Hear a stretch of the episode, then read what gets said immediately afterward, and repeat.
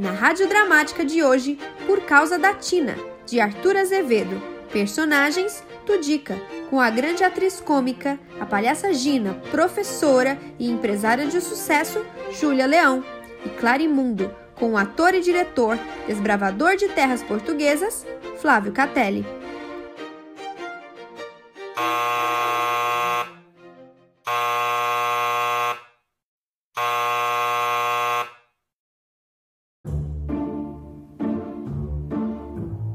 Mas ainda não me disseste que tal achaste a Tina de Lorenzo. Não achei lá essas coisas. Ora essa. Pois a mim me pareceu que ela representou muito bem o seu papel. Não falo dela como cômica, falo como beleza. Beleza aquilo? Com efeito, seu Clarimundo, você parece que nunca viu mulheres bonitas. Sim, eu já sabia de antemão que havias de achá-la feia, pois ainda não houve mulher bonita a quem dissesses: Benza-te Deus. Mas a beleza no teatro é coisa secundária. O que me interessa é a arte. E o que te perguntei foram as tuas impressões sobre a artista. Que te me importa, artista? O que me levou ao teatro foi a fama da sua beleza.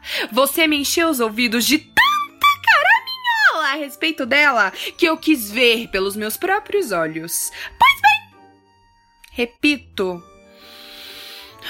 não se pode dizer que seja uma mulher feia. Há outras muito mais feias, mas não é lá essas coisas. Nesses teatros, há atrizes mais bonitas do que ela.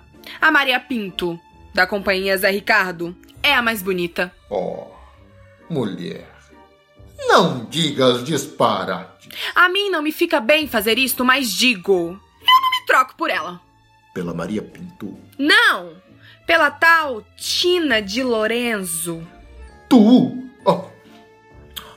Lá entornei o chá na toalha. Dê-me aquelas toaletes.